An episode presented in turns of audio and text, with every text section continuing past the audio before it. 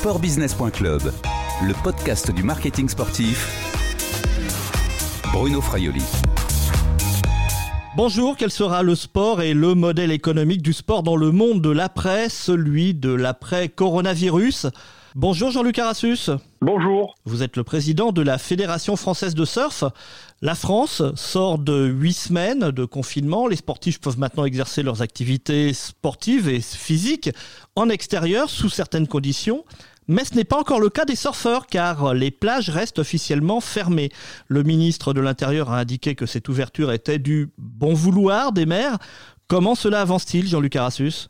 Bon, alors ça avance, euh, ça avance plutôt pas mal puisqu'aujourd'hui on a euh, les plages du Finistère, euh, les plages également certaines plages sur les Pays de Loire qui ont été, qui sont accessibles.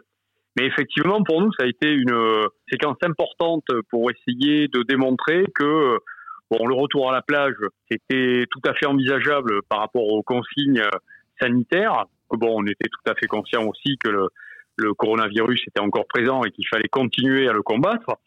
Ceci dit, aujourd'hui, on avait une grosse problématique. On pouvait pas, on pouvait pas accéder aux vagues sans passer par la plage. Ben donc, c'est en train de se résoudre euh, et effectivement, euh, très rapidement, les surfeurs vont pouvoir rejoindre leur terrain de jeu et commencer, recommencer à s'entraîner de manière euh, efficace. C'est plutôt en bonne voie. Je pense que d'ici la fin de cette semaine, que l'ensemble des préfets des régions ont un littoral et dont les maires ont fait une demande pour être accessible, je pense que ce sera réglé. Alors vous parlez évidemment que la plage est votre jardin et également d'un concept qui s'appelle la plage dynamique. C'est quoi clairement? Ça veut dire que c'est un accès pour la pratique du surf et non pas pour un accès, on va dire, euh, loisir à la plage?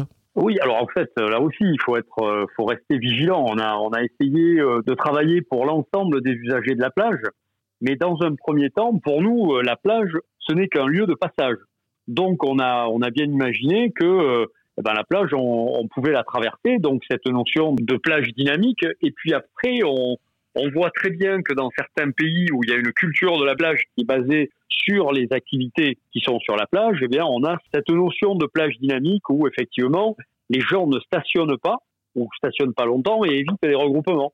Évidemment, on a proposé, je dirais, ce modèle au moins entre le 11 mai et le 2 juin, de manière justement à expérimenter une plage qui serait euh, conforme, en tous les cas, aux problématiques euh, à la fois de regroupement, de distanciation sociale, et donc en, en, ayant une plage où on ne fait que passer pour marcher, pour aller surfer, pour aller kiter, euh, on était sur cette plage-là. Donc les surfeurs, ils se changeront de préférence à côté de leur voiture ou dehors, en dehors des clubs, puisque les vestiaires sont interdits. Ensuite, euh, ils traversent la plage, ils vont surfer, ils ne restent pas sur la plage et donc euh, ils repartent après leur session le plus rapidement possible. De manière plus globale, la réouverture des plages est aussi un, enjeu économique, un enjeu de survie pour vos clubs et, surtout vos écoles de surf. Pour l'ensemble des, structures, euh, clubs ou écoles, évidemment, pour nous, le moment mars, avril, mai, il est vital. C'est-à-dire que normalement, au mois de mai, les clubs de surf sont saturés. Ils ne peuvent plus prendre de gamins euh, sur les écoles de surf parce qu'ils ont pratiquement euh, euh, leur, leur planning d'entraînement, etc., en, place.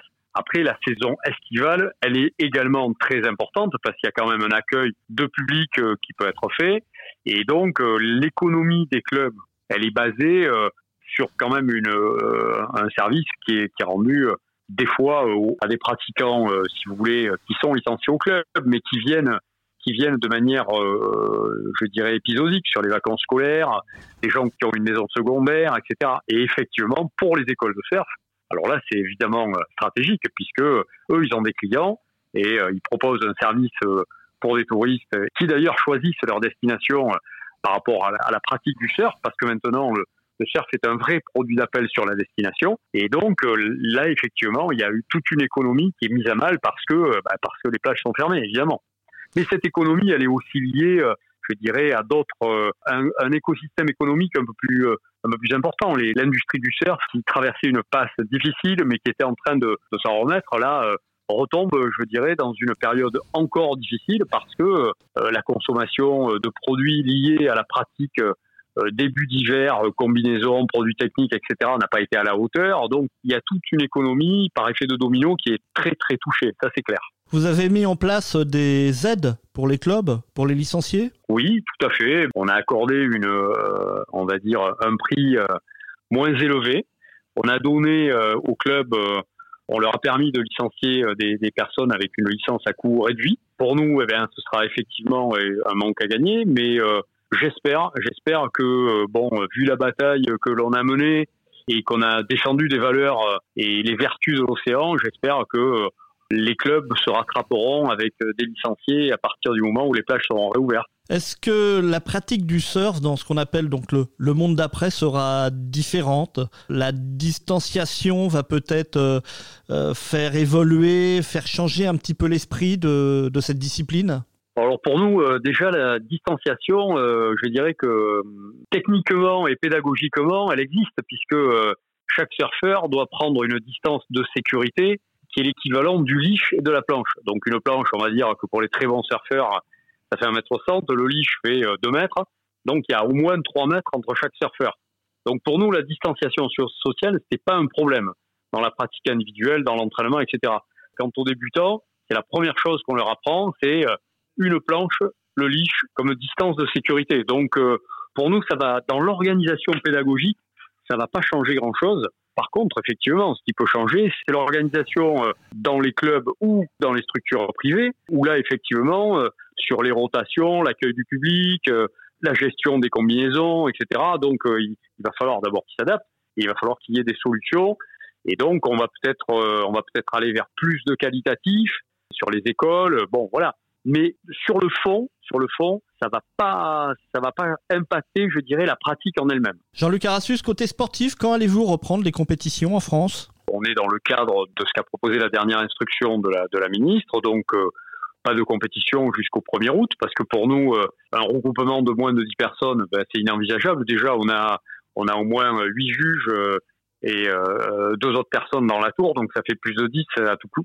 Donc on a annulé toutes les compétitions jusqu'au 15 juillet. Je, je n'ai plus la date en tête, mais on se conformera aux recommandations euh, du ministère des Sports. Et ensuite, bon, on va, je, je pense qu'on aura peut-être euh, à partir de septembre une opportunité pour redémarrer une saison qui, pour nous, se limitera peut-être à déjà sauver le championnat de France, qui est la plus grosse compétition organisée sur le territoire national. Hein. On a 500 compétiteurs, toutes les catégories, toutes les ligues, euh, etc. C'est un moment euh, de convivialité, c'est un moment sportif important, de brassage important, de détection important. Pour nous, euh, ça va être ça. Peut-être une Coupe de France qui pourra se faire sur le, dernier trimestre. Et puis un championnat de France de stand-up. Bon voilà, on restera sur un nombre de compétitions limité. Et pour ce qui est de l'international, hier, puisque je suis président de la Fédération européenne on a annulé pour l'instant toutes les compétitions euh, sous l'égide de la Fédération européenne. Et la Fédération internationale euh, attend euh, le mois de juillet, fin juillet, pour donner une réponse définitive sur le, le calendrier international. Quant à la ligue professionnelle, euh, pareil, on attend, euh, on attendra, je pense, euh, fin du mois d'août pour voir s'il relance ou s'il ne relance pas. Alors un mot rapide, vous en parlez des compétiteurs de haut niveau. nous avions, nous avons toujours trois Français qui sont qualifiés pour les Jeux de Tokyo 2020. Jérémy Flores, Michel Bourrès et Johan Defay. Est-ce qu'ils restent d'ailleurs qualifiés pour l'édition 2021 des Jeux Olympiques Alors absolument, absolument. Les, les, euh, de matière individuelle sont, euh, ont été validés par le CIO et donc il n'y a pas de remise en question de leur, de leur, de leur sélection.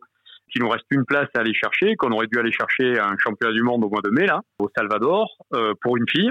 Donc bah, ces trois athlètes-là, avec d'autres, bon, bien sûr, les Tahitiens ont la grande chance d'avoir pu rejoindre les vagues depuis 15 jours. Pour Joanne, Aujourd'hui, je ne sais pas vraiment où elle est, mais euh, elle a réussi peut-être à s'entraîner euh, de manière euh, assez intense sur, sa prépa physique et, le reste. On a encore quelques athlètes qui, il y avait Pauline Ado qui était en Nouvelle-Zélande, donc qui elle a, eu un confinement aussi un peu plus tardif et donc euh, là aujourd'hui, elle a repris le, chemin de l'entraînement. Donc euh, voilà, nos athlètes de, très haut niveau euh, recommencent l'entraînement ou tout au moins ont repris l'entraînement sans avoir arrêté la préparation physique entre temps. Par contre, on a on a tout un tas d'athlètes qui sont juste derrière et qui attendent le feu vert pour retourner à l'entraînement aussi. Merci Jean-Luc Arassus. Euh, continuez à prendre soin de vous et de, et de vos surfeurs. Je vais essayer, je vais essayer. Merci beaucoup Bruno. Cette interview est enregistrée mercredi 13 mai 2020. Au revoir et à bientôt sur le podcast de sportbusiness.club.